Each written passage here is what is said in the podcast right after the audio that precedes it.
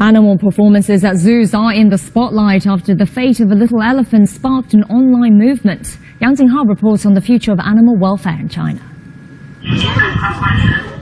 Molly is finally reunited with her family at the Kunming Zoo in southwest China's Yunnan province after four years separation. The Asian elephant was exchanged to a zoo in central China's Henan province in 2018 when she was only two years old. She was sent back in mid-May. Mm. I'm very happy to see her come back and live happily and healthy beside her mother.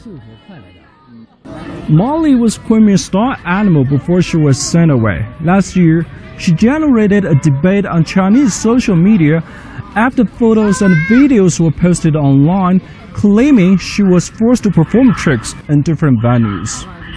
Videos show Molly was carrying tourists, doing headstands, and even spinning hula hoops with her trunk.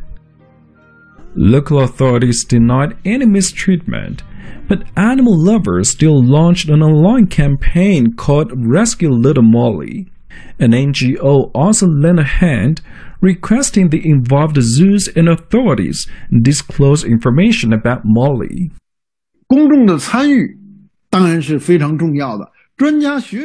the participation of the public and experts is vital to Molly's comeback, and the scientific decision making by authorities should also be applauded.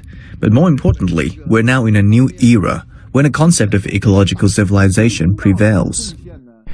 Many continue to voice concerns over the treatment of animals like Molly, with some calling for a complete ban on animal shows.